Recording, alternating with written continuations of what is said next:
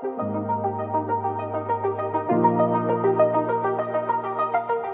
的，可以开始了。啊，可以开始了，可以开始了，可以开始了，开始了。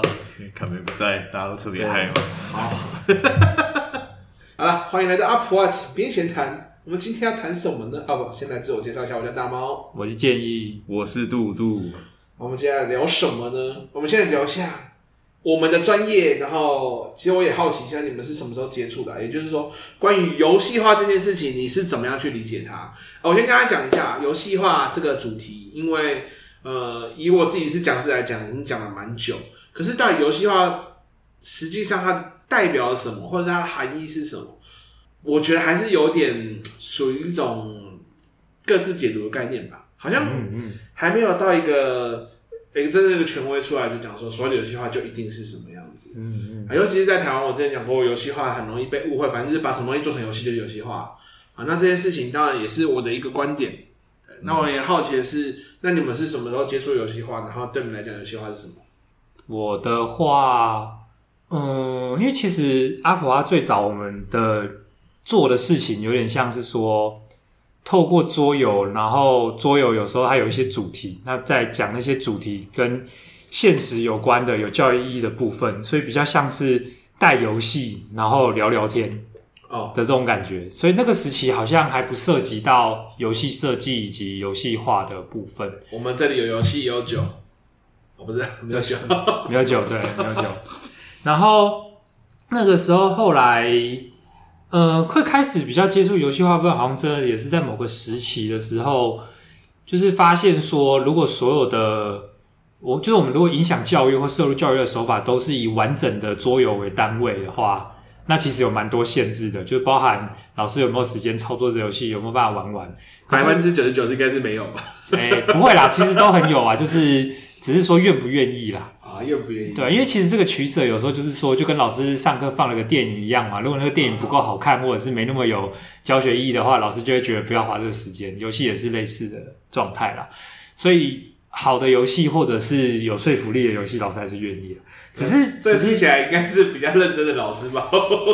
我怎么觉得有些老师还是不管电影有没有意义，还是要放一下？哦，是这样子。哎、欸，你们突然哦，共同哦了一下，就是有想到，确实以前好像这样的老师有有这样子的人。但是我留下印象的老师，基本上都是认真的放了一些有价值的电影，认真上课老师了啊。所以，所以后来就有比较去反思说，哎、欸，如果我们可以把游戏的某些我们其实想使用的元素，或者是有效的部分解构出来，好像不需要使用完整的游戏，而是比较像是游戏产生了什么效果，把它、嗯、呃化整为零的去使用。啊，刚好那时候也就接触了游戏化这个词，就是我记得那时候印象中看到的都是哦，是那时候台湾也有一些桌游相关的讲师，他们是主打在讲游戏化，就是不是直接讲桌游本身，而是讲、哦。你还记得几个哪几个讲师？我我那时候第一个有印象的是阿月啊，嗯，对，因为因为阿月之前我们接触的一些讲师像。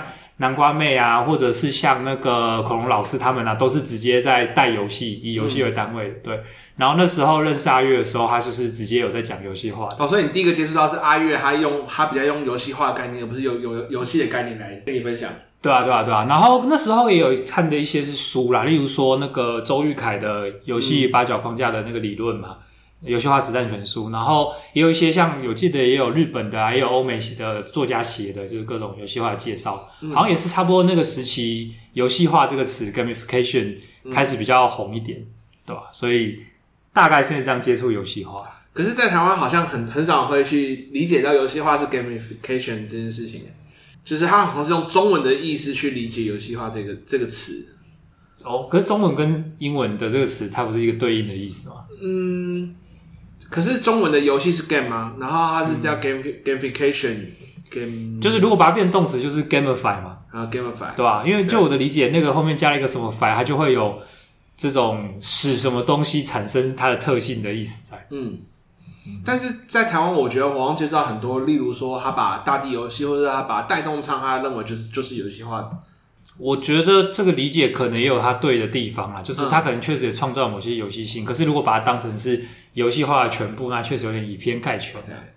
啊，所以它其实比较大的问题是在它是把它作为一个整全体，就这就是游戏化，所以就跟就是把大富翁视为是桌游的，哦就是所有的形象一样的问题吧。这是台湾的奇迹。对啊，台湾的奇迹，或者是例如说讲到台湾人的时候，我们就想到的是大猫的形象，把所有的台湾人都想要像大猫一样，这也是一个问题。啊，那以偏概全的问题问题是蛮严重的。对，好，然后看一下杜杜，你接触游戏化是什么时候开始？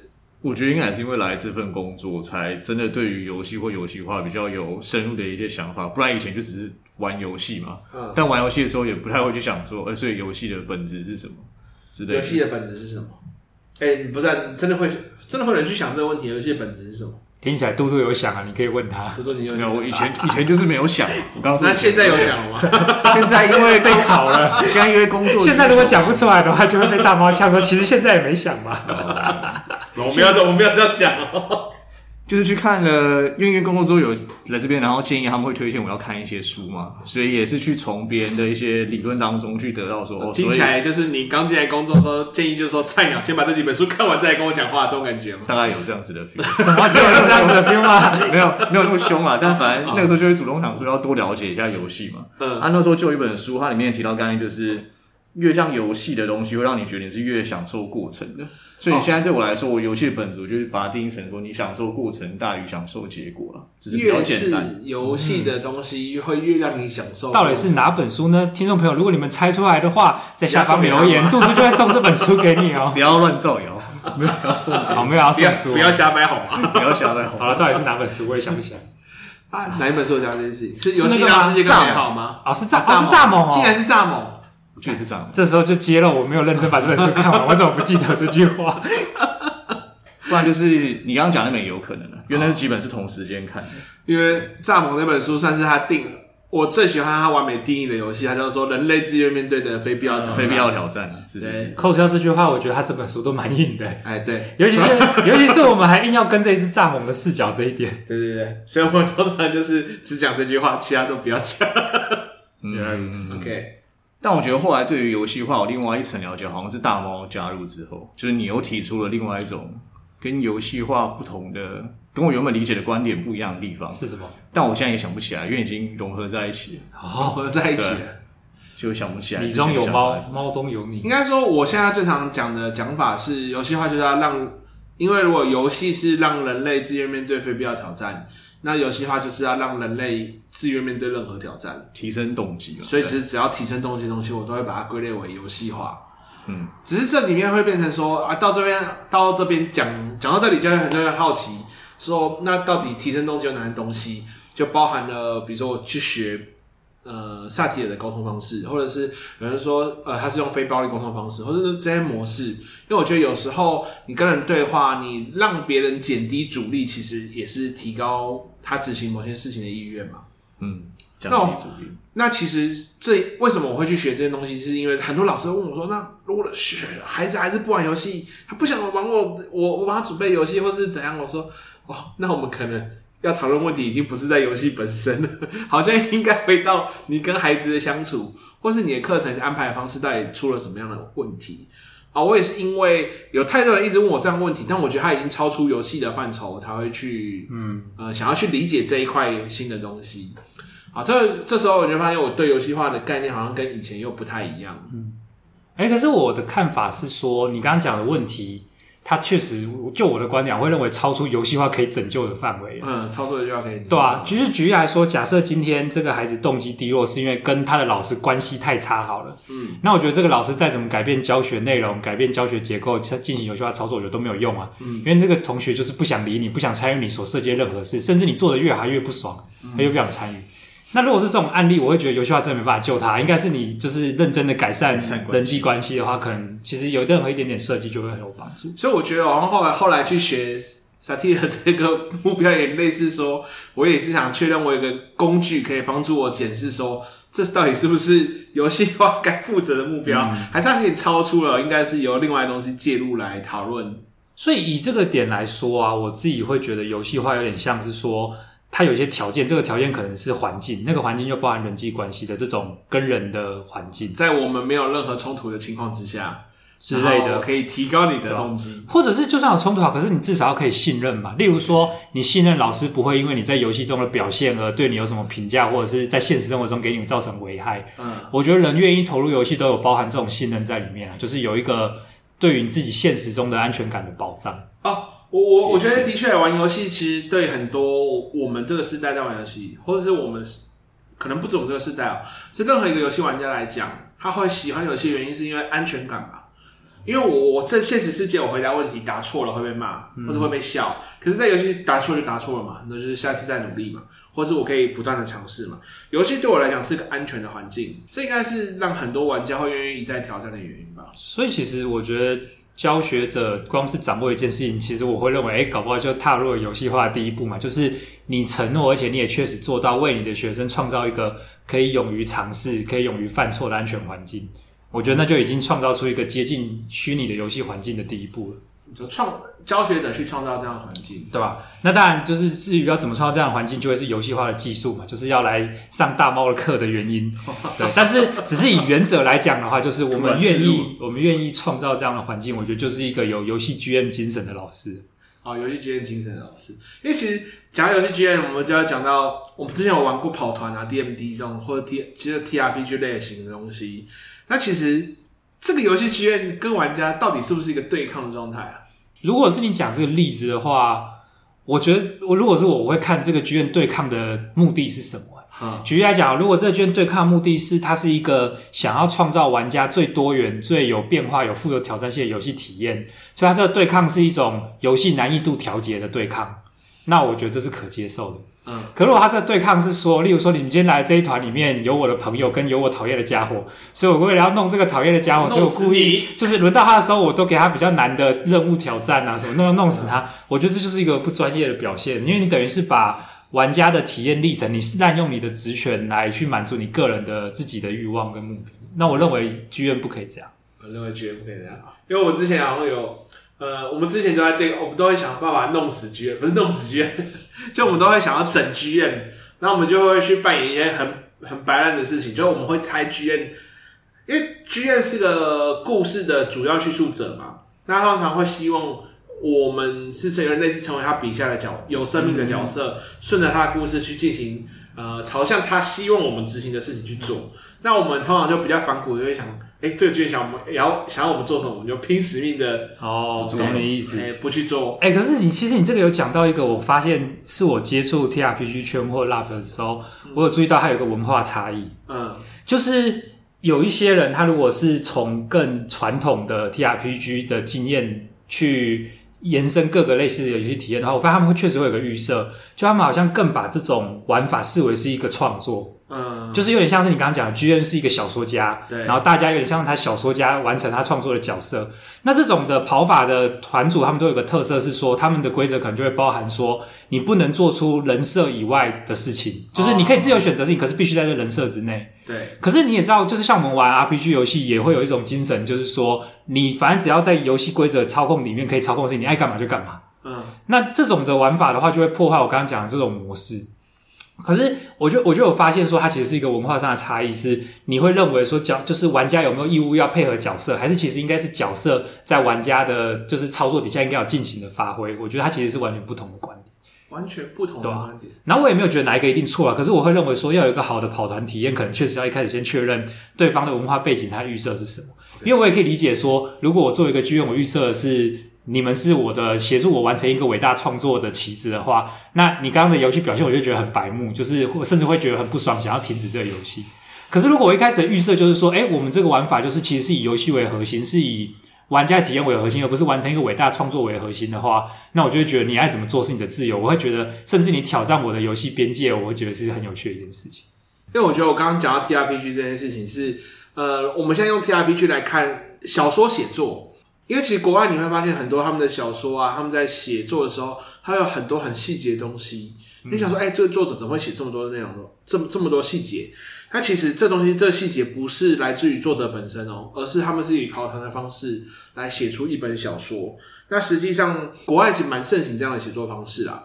那我就觉得说，你看，如果今天我说我邀请两个来帮我写小说，哎，这听起来就是一个听起来没那么有趣的工作，而且是一个劳动啊，你要付我们钱。对对，我一定要付你们钱。可是我邀请你们来跑团，然后你们做的所有事情就是都被记录下来，然后最后跑团的内容还会被写成一本小说，而且这个小说就是我们呃很自然的共同就完成了。然后我就觉得，哎，其实这时候这件事情听起来很有趣了。你不觉得这东西听起来很像那个吗？《汤姆历险记》里面做那个漆油漆的这个概念，嗯，就是你重新诠释了一个事情，会使得人们看待他的观点改变。对，所以我觉得他。它其实很符合游戏化这个概念，哦，就是诈骗吗？哎、欸，对啊，不是，我就说，本来是要要你来帮我写小说，但是最后是其实是我们在一个游戏过程中完成了我我我希望你帮我的事情。嗯，我觉得如果要不说是诈骗的话，可能至少有个条件，就是说，嗯、那你真的不太能左右我被你邀请来玩的人，我是怎么玩这个游戏。OK，就假设我的反应不如你的预期，或你觉得啊，这句小说不能用，其实也是。有这个动机的人要自己吞下来。哎、欸，可是 T R P G 其实它本来就有要求，是你扮演的时候要符合你角色的设定嘛，因为角色是你自己设定的，所以你设定是好人或设定坏人，本来就设定好了。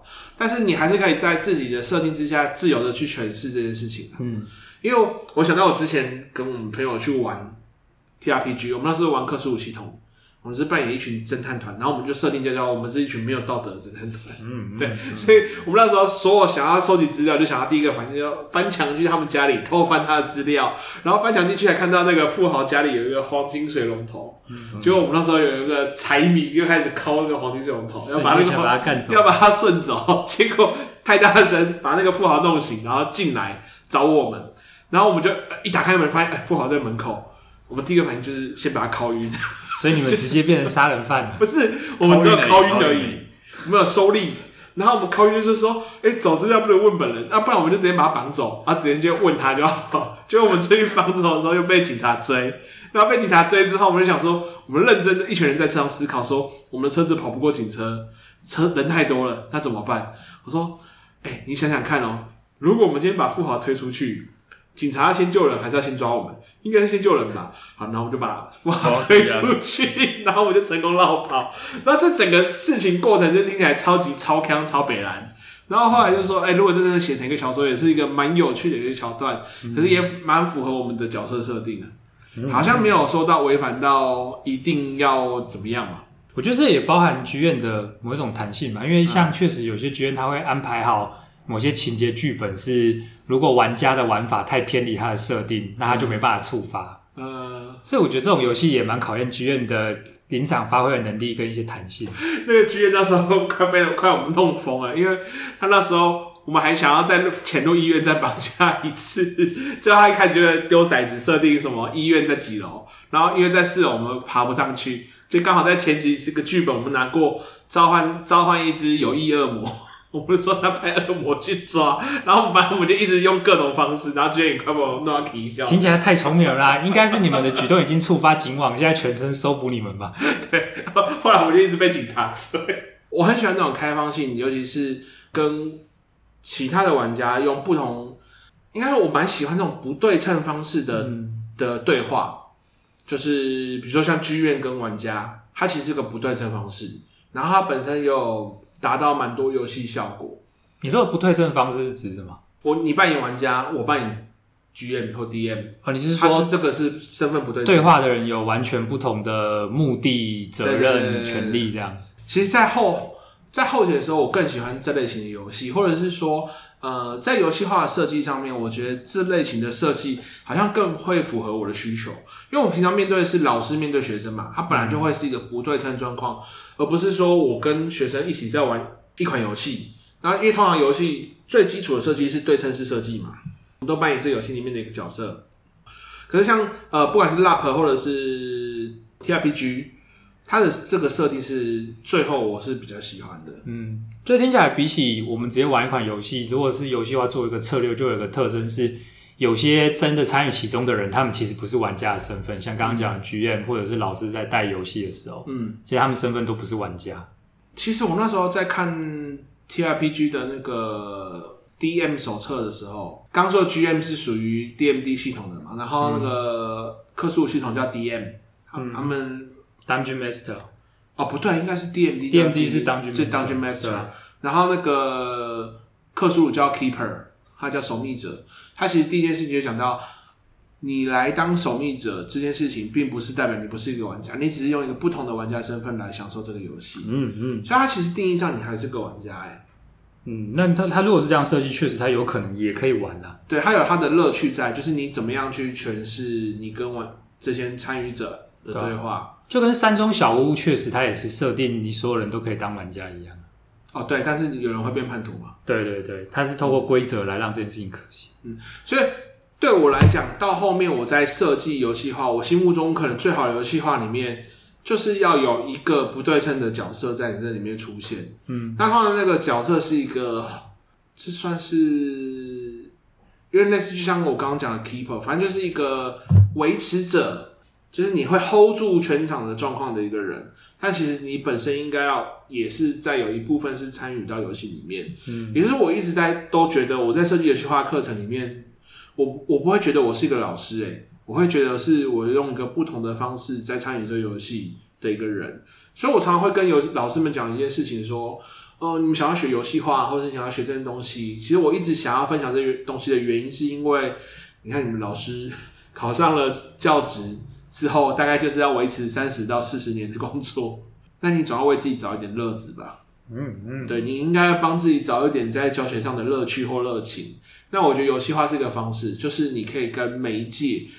我最喜欢的部分，就是因为你跟不同的人一定会交织出不同的火花。嗯，你每一届的学生一定都长得不一样，所以你们一定会有不同的话语或是梗。就像是我可能跟十年前的学生，我可能还会跟他讲周星驰的台词。嗯，可能像现在我可能讲周星驰的台词，他们听不懂了。嗯，我们就要换个话题来跟他去聊，可能要跟他聊 Black Pink 这个东西了。对，虽然我也不知道 Black Pink 是什么，只要这最近很红。对啊，嗯、所以我觉得这就是我心目中一个，嗯，最屌的游戏化设计吧。也就是在进行游戏化这个人本身，他必须要能够参与游戏。那对你们来讲呢？你们觉得你们心目中最屌游戏化设计是什么？我自己粗略有想到一个，是说，其实我现在可想象，或者是已经能做到游戏化设计，比较像是，呃，去洞悉我的受众，我的学生可能有什么需求。然后透过我设计出能够满足这种需求的玩法，或者是教育的一个流程，来使得他们愿意投入这个历程。可是我觉得我现在还比较没办法掌握的是，那如果他就是本身其实有一个属于人的需求，但是对他来讲就是很薄弱，就是没被培养，就是没有的部分，我该怎么样的透过游戏化去让这个部分被引领出来？我觉得这是比较难的。但是你说没有缺乏的部分是什么？像我举个例子哦，假设我的学生他们先天就是很喜欢竞争，好了。所以，我基于这一点，我设计了一个让他们在，例如说快问快答的游戏，让他们透过互相 PK 而更愿意回答问题。这个其实我觉得是相对容易的。马上对个问题，啊，谁先回答就可以揍对方一拳。呃，就是先先先讲就是这样，就是总之，因为你看嘛，我这里使用的是我有洞悉到他们有那种赢过别人或者是竞争的本能与需求，所以我透过我设计了一个竞争的历程，来他们更愿意投入。就是课程本身，我觉得这个设计的本身的概念是简单的，它难的可能是到底这个竞争要拿捏到什么尺度，然后怎么样是呃引起他们的兴趣，但又不会太分心。可是我会觉得比较难的是说，诶，那如果竞争以外是，例如说他们本来没有竞争的需求，他们就是很很草食系的，那我要怎么让他们创造产生出有这个竞争的动力？我觉得这个是比较难的。也就是说，顺应他们的需求与动机去做有效化设计，来让他们更投入，我觉得是相对好掌握。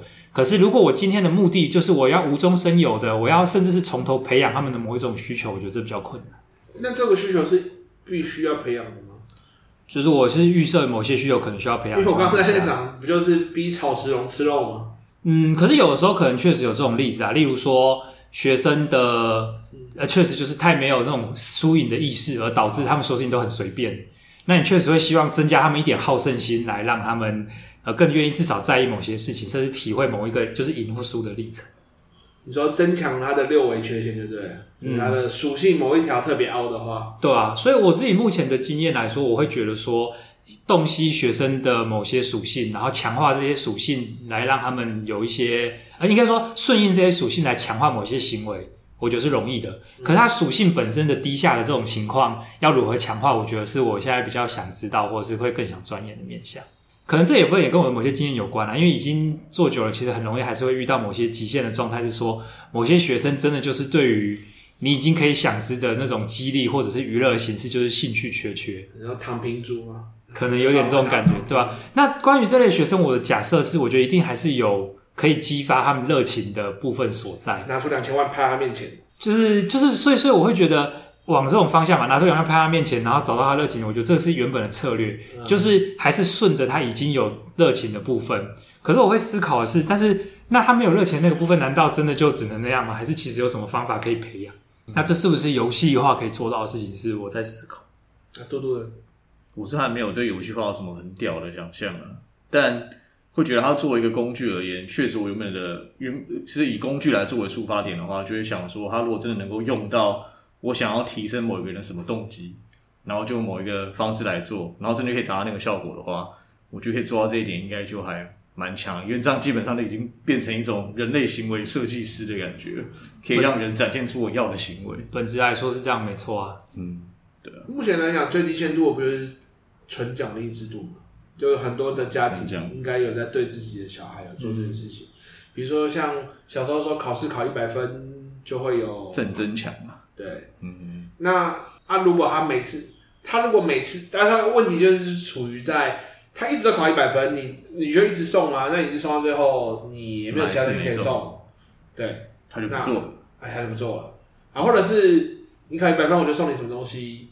啊，结果他这辈子都考不到一百分，他就放弃了，习得无助感。那这样讲的话，游戏化或许我想象中有一个很屌的效果可以做的话，应该就会是，它不只是当下有用，而是当你停止给予之后，那个行为还继续维持着你想要的样子，这样或许就还。这就是我们在说的外部奖励去转内部成就，也就是说，一直养成你这这个行为本身越来越有成就感，你会觉得啊，这件事情做起来也是真的蛮爽的。嗯，因为达到这件东西，好，呃，游戏化的确也是有在做这件事情，但它的确也不是一件容易的事情。然后最麻烦的部分是，很多人是停留在外部奖励，还没有去想过怎么样去转内部成就，怎么样让参与者就这个行为本身就觉得哦，这行为本身很有趣，或者是我在这里面有感受到成就感。不过我觉得像刚刚在讲的这个东西，成就感后后来有一些人他是用。呃，参与者的本质去划分，例如说巴图理论，他去划分每个人你是属于哪个形态的玩家嘛？比如你是杀手型的玩家，他除了给你奖励之外，呃，杀手型是比较有需要被满足的需求，就是他先要跟别人攀比，或是他干掉对手。然后，例如说像游戏，有的人是喜欢玩合作游戏嘛，有些人喜欢玩那个电脑的格斗游戏，那格斗游戏就是必定是对战，而且只会有一一边获胜。像知名的什么快打旋风啊，或者是格斗天王啊这类的游戏，它都是属于满足这类的人的需求。这些事情就是以前我就会很常好奇啊，很多人你只要一提他说，哎，要去请他去做什么事情，他就问说，那我有什么好处或我什么奖励？但我必须要讲，其实我最常遇到会提出跟我提出说，那我有什么好处或加分的人，都是老师、不会是玩家、玩家其实很容易自己去找到他自己的乐趣或者好处，所以像你看格斗游戏打完，我跟你打完就是打完一场了啊，我就是赢了，赢了就就没了。它并不像是现在的网络游戏有，我打赢你可能会让你掉装备，我可以捡走你的装备，装备我之后可不好可以拿去卖钱，它可能都没有这些设计。格斗游戏就一场跟一场接一场打完就没了，就只有胜负而已。可是这类游戏到现在都还有它的一大群受众在。他们可能获得的是一种成就感，就是自己很厉害的这种感受。对，就是自己很厉害。但街机时代确实还是有奖励啊，就是你打完可以连打。哦，街机时代的奖励是，所以它有点像是初期吧。初期我们会用奖励吸引你来，你打完可以连打。嗯、可是到后期，我需要我我们转进加机时代的时候，其实我们根本就没有打完可以连打，对啊、反正你无限续关啊。对。可这时候还是很多人会愿意继续打，或或者是甚至上网跟别人连线，到最后才去参加比赛嘛。对吧？啊，像有时候我觉得天梯这东西很有趣啊。天梯你在前几名还不一定有奖励耶，你只就只是这个名次而已，就只是你排在天梯上面，还是很多人去争取。我觉得这是排行榜的效果吧，就是你在某一个分类领域上比别人优秀，本身就已经构成我们心理上的奖励。嗯，所以我觉得它就是一个很常见，它已经跳脱外部奖励的一个设计方式。但我自己本身像呃，因为霸主理论它分四个嘛，一个是杀手，一个是社交型，然后一个是探索型，另一个是成就型嘛。那社交型的玩家其实是一个我比较难以理解，也不能说难以理解啦。我们在玩网络游戏想要交到朋友，我觉得这件事情是可以理解。嗯、但专门为社交性玩家设计游戏，也就是这里面几乎都不打打杀杀，没有比没有比拼的，这里面就是来让你交朋友的。就是我这辈子最难以理解的一款游戏，就是《动物森友会》。动物森友会，对，《动物森友会》玩的应该还蛮多的吧？嗯，蛮多啦，那时候红的时候。啊啊，那个游戏不就是单纯就是啊来交朋友，然后有一个另外的乐趣不是那个吗？就是安排自己的住家跟住宅什么之类的。嗯、那我觉得 Minecraft 好像可以更好吧？Minecraft 好像可以更好的完成，甚至不一定是 Minecraft 有更多其他游戏或者更好的画质可以完成这些东西啊。更好的画质吗？可是因为《动物森友会》它就是又东西可爱，又可以社交，我觉得那其实是，尤其是可能对女性来说，是更是一个有满足他们各种需求的一个游戏方式。有女性的地方就会吸引男性啊？呃，是这样吗？也可以这么说吧。因为我想到 Minecraft 的话，它就其实老实说就是方块之类的嘛，画面上本身就没那么没那么漂亮，嗯，OK，对对对。而且 Minecraft 它就是因为更自由，太自由了，所以它反而缺乏一种不知道怎么，就是会让人不知道怎么玩啊。会有人因为无所适从。可是动物森友会其实你可以把它想成，确实就是画质更好，然后你的自由度更低，但是在限定的自由度的情况底下，给你更明确的指引，是告诉你哪些事情推荐你去做，值得做的一个游戏。啊，去抓虫啊，还有升级你的那个什么博物馆啊，挖化石啊，你可以去弄过、啊。所以它其实应该算同时满足了成就型玩家跟。社交型玩家，我觉得探索也有啊，啊，探索也有，因为你还是会有第一次到新的地方开发岛屿去看别人岛这种。哦，所以它比较像是完全拿掉了杀手板块，完全没有什么竞争，也没有谋害他人的这种游戏方式。没有谋害他人的游戏，我真的不知道该为什么要去玩它，不知道如该不知道该如何是好。会是 杀手突然丧失了在这游戏世界的意义，丧失了也不一定啦。我最近玩卧龙，根本也没有杀到别人的。对啊，魂系游戏都嘛是在过关打怪而已，你没有去跟别人 PK 的行为啊？啊，有啦，他们有入侵别人，好像有入侵别人世界这个选项。以这点角度来说的话，像那个、啊、死亡搁浅也是，你就算玩连线版，你也都在帮其他玩家，没有办法害别人。他没有连线版吧？他是用一个非对称连线方式，是？对啊，对啊。你这边盖建筑物有机会在你的轨迹在别人那边出现啊。但是就是同样的概念，它就是会有创造一种社交性，很低的社交性，就是暗赞。但但我觉得他，我觉得他有一种就是非即时的社交，其实在是一种默契的惺惺相惜的感觉。就是例如说，有时候就说，哦，这个地方这边插一支，真是太屌了，没错，真深得我心，深得我心。所以虽然只是按了个赞，可是你其实会跟这个人产生对这个账号产生这种虚假连接感，说，嗯，这个账号我认得。你这个滑手盖的真是棒，好家伙，对吧？好，嘟嘟完全没有玩过《死亡搁浅》，无法理解这件事情。《死亡搁浅》真的是我觉得神作。神作，那都是为什么玩斗争特工玩这么久？是因为可以杀人吗？没有，我觉得是享受跟认识的人团队一起合作，然后去打赢另一群人这种感觉吧。然后应该就是其他就是画风的部分吧。所以意思说，假设有机会让你玩一个游戏，团队一群人，但是不去打另外一群人，是 PVE 打外星人之类，你也觉得有蛮也可以啊？有啊，我们之前有打外星人啊。哦，那假设是不打任何人，是你们一起玩动物森友会？我觉得不行，一起玩动物森友会那个目标性好像比较低耶。那，那例如说，你现在跟你的一群朋友一起玩一个游戏，这个游戏是你们在这个游戏世界中，你们是盖金字塔的奴隶，你们要一起完成金字塔。好烦啊！我不想当奴隶，我不想当奴隶。对，好了，总之设定无法接受，听起来跟除了跟朋友一起的完成一件事，还要是一个值得挑战的事情。我我觉得值得挑战这件事情是势必心流嘛，必定要有的啦。嗯，因为它会考验你的技能嘛。啊，当你考验的技能跟那个你的投入程程度。符合的话就会进入心流啊。那你自己到底喜欢什么样的游戏？你是比较喜欢个人的，还是你喜欢合作的？我蛮喜欢玩 RPG 游戏啊，因为我其实探索蛮喜欢故事，就是喜欢看故事，尤其是那种会让人心纠结，或者是不知道怎么选择，或者是会大吃一惊的故事。听起来应该是单机版的，对啊，所以我其实蛮多玩单机，而且我以前就没有玩线上游戏的习惯，所以线上游戏经验很少。可能有一点是说，我其实也会喜欢像嘟嘟讲那种，就是。跟一群伙伴可能有组队，然后完成什么游戏。可是这种游戏，我觉得通常都会需要，例如说跟伙伴有默契，或者是玩这个游戏锻炼技术到一个程度。啊、我以前的，就是还未成年时期，家家里面的氛围都不太允许我有这种时间。哦，所以我其实没有养成习惯。你到人生某阶段，好像也就没有这个需求，就是不会特别追求这件事。但我们有一阵子玩那个哈利波特，其实玩的蛮勤的。对啊，那个其实我觉得像我们一起组队去探索竞技森林，其实是蛮有趣的。我觉得那块确实有让我感觉到有别于自己玩的时候的额外乐趣，就是一起讨论策略，然后需要别人 cover 才可以完成某件事情。对，我们都上网一直在找怎么作弊，那也那也不算作弊啊，就是攻略技巧，攻略，好，攻略技巧，攻略，没有什么金手指让我们输入。哎、欸，可是确实我自己也蛮就是有乐趣一件事情，是我发现我好像比你们那时候啦，都花更多时间在打那种个人决斗色。可是它是个对玩家的战斗，哎，对啊，对啊，因为照理来讲，你平常在你刚刚讲你的类型，其实比较偏向是个人探索，而不是个人决斗，哎，没有，所以我就有发现说，这是一个人的多样性。说你刚刚讲的那个分类，我觉得我会认为它是个方便的分类，可是我觉得它有一个风险是可能会丧失了去对同一个个人。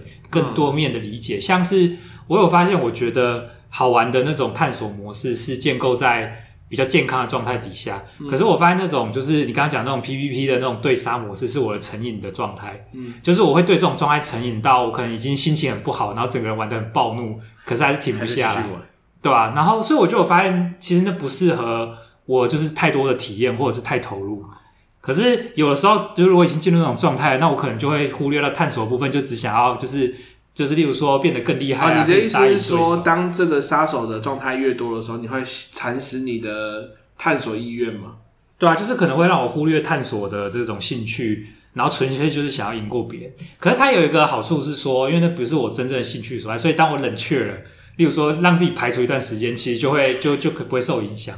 可是，如果太执着的话，就有可能会连续好几天，然后一天好多的时间都花在这个事情上面，就是只为了要变得更强，然后只为了要赢过别人。那巫师牌也是一样吗？我觉得巫师牌也会有相同的效果。像我有时候玩太投入的话，我就会输了一场牌就很不爽，是真的会就是很不爽到我女朋友，就是我就算不讲话也会被她发现我因为输牌的不爽。那她不会不爽，她只会念说：“你刚刚是不是又打游戏？你是不是又输了？”我就会。不是，你刚刚是不是有打游戏？听起来是不准你打游戏，但你是又说的是不准你输，所以如果打游戏赢了就没差。不是啊，他不会不准我说，他只是会是意思就是说，他会因此而看得出来，我刚刚其实有玩游戏而且还输牌了，所以才会就是一副很不爽这样。OK，那不如来问一下，那你女朋友玩游戏吗？他就他转述了，他早上会玩游戏，可是我其实从来基本上从来没看过他玩游戏，对吧？那就是不会，不要骗人了。可他说他以前会玩 PS 的那种单机的那种就是大作的游戏，像我之前有玩那个战神，他说他蛮喜欢那个的画风。哦，是啊，对吧？那桌游嘞？桌游他好像没有很玩很多啦，可是他有一款很爱，他很爱玩种豆。这竟然是种豆，对吧？他觉得他跟同事就是玩那个种豆玩的很嗨，这样子。好，很棒。总之他宣称有玩游戏啊，但我还是找不到一个好的切入点，是找他一起跟他玩游戏，因为他有点忙碌。听起来没一起玩，好像只有健身环。欸、真的，健身环已经是我们最长期玩的游戏。有啦，第二名你知道什么游戏吗？什么？是那个一样是 Switch 的游戏，《动物森友会 》不是，Overcook 不是，不是啊，Overcook 他们有在吵架，是那个 Fitness Boxing Two，不是一样的东西吗？就是一样是健身用类型，同类型。因为我刚刚在想到那个巴图理论的这四个东西啊，以前我们用法好像是会想要把人就是那个点丢到某一个类别去，但我现在觉得我反而会觉得它好像比较像是一个方框，然后你只是在哪一个区域占据的那个面积比较大，嗯，对，甚至可以说是状态吧，嗯，例如说我们说某个玩家是杀手玩家，但其实真相搞不好就是他只是想杀你，或者是他今天心情不好。他只是想杀你，对啊。然后其实他的本质是社交中的恋爱型玩家，纯粹是在谈恋爱的。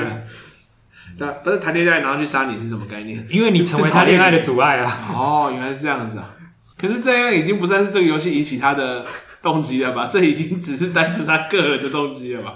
对啊。但我意思是说，所以如果我们只是以他的行为表现来区分他是什么型玩家，会有这个风险是：第一是这可能不是他全部的样貌，然后第二是他可能是在于特殊的。游戏环境才展现这种样貌，因为我后来是觉得，像我在学校里面，如果面对学生的话，我我就会蛮蛮快可以看到说，学生身上其实有某些玩家形态的展现展现。嗯，例如说，你就有看过那种真的就是来交朋友的人嘛？啊，有的就是成就型嘛，他就是永远都要拼什么一百分。啊班牌、校牌，还、啊、有的人就真的是来，他我只要赢过他就好了，嗯，对吧？嗯，哎，我反而是觉得有点可惜的是，我最期待能够培养出来玩家都是探索型的玩家吧，他能够去享受这个游戏还有哪一种玩法，就像我有时候很佩服那个游戏里面，不是说最后就是什么裸体过关，然后说换什么。从头到尾不攻击过关，然后什么拿盾只拿盾牌过关。哦嗯、你说萨尔达拿数值去打最后的加农这种，哎，可能。可是我觉得这萨尔达的限制是你还是得打加农，你还是得诉诸暴力。是、嗯，我觉得最那个、啊、最常见不就艾尔登法环也不是有什么无攻击过关，然后怎么就是很很扯的方式过关。或是那个很很举例来讲很经典的那个 Undertale 啊、oh,，Undertale 不不屠杀慈悲过关法，慈悲过关法。哦，我觉得 Undertale 是真的是一个神作中的神作。不过他的那个，不过他那个叫什么原声带，我还蛮常听的。哦，我我没有真的玩过这个游戏，但我看过他介绍。我发现我没有看到有有个游戏可以做到这么细致。他就说，如果你屠杀过了，你的电脑会暗藏个记录，所以你就再也没办法过慈悲过关，对吧？这就是一个业障的概念啊，对，超级业障，记一下你就是业障，你不要以为消除档案就没事。所以我就觉得啊，这个设计如果能够拿出来去做到游戏化里面，就是。应该说我，我我认为很屌的一种设计，就是要说你藏了很多彩蛋，嗯、让很多人在玩很多次里面，都还能够再发现一个新东西。这样的设计其实它等于已经不只是游戏化嘛，它其实本身是一种讯息。嗯，就它透过这个彩蛋传递讯息给你，所以我觉得这有也有带出说游戏的另外一个特征，是它本身也是一个文本，是展现设计者意志或者是想说的话的一种文本。可是我觉得它吸引你探索啊，所以因为我期待你探索这件事情嘛。所以对我来讲，它应该算是一种游戏化的设计方式。我我觉得它是啦，我的意思是它已经超出只是游戏化的部分，哦、也有包含比游戏化还要更多的部分，对吧？好了，那这就是我们这礼拜聊的，我们就来聊游戏化这件事情。你看，哎、欸，如果你们对于游戏化任何想象，也欢迎来跟我们一起讨论。那我们这礼拜井编闲谈就到这边结束喽。我是大猫，我是建议，我是杜杜，大家再见喽，拜拜。拜拜。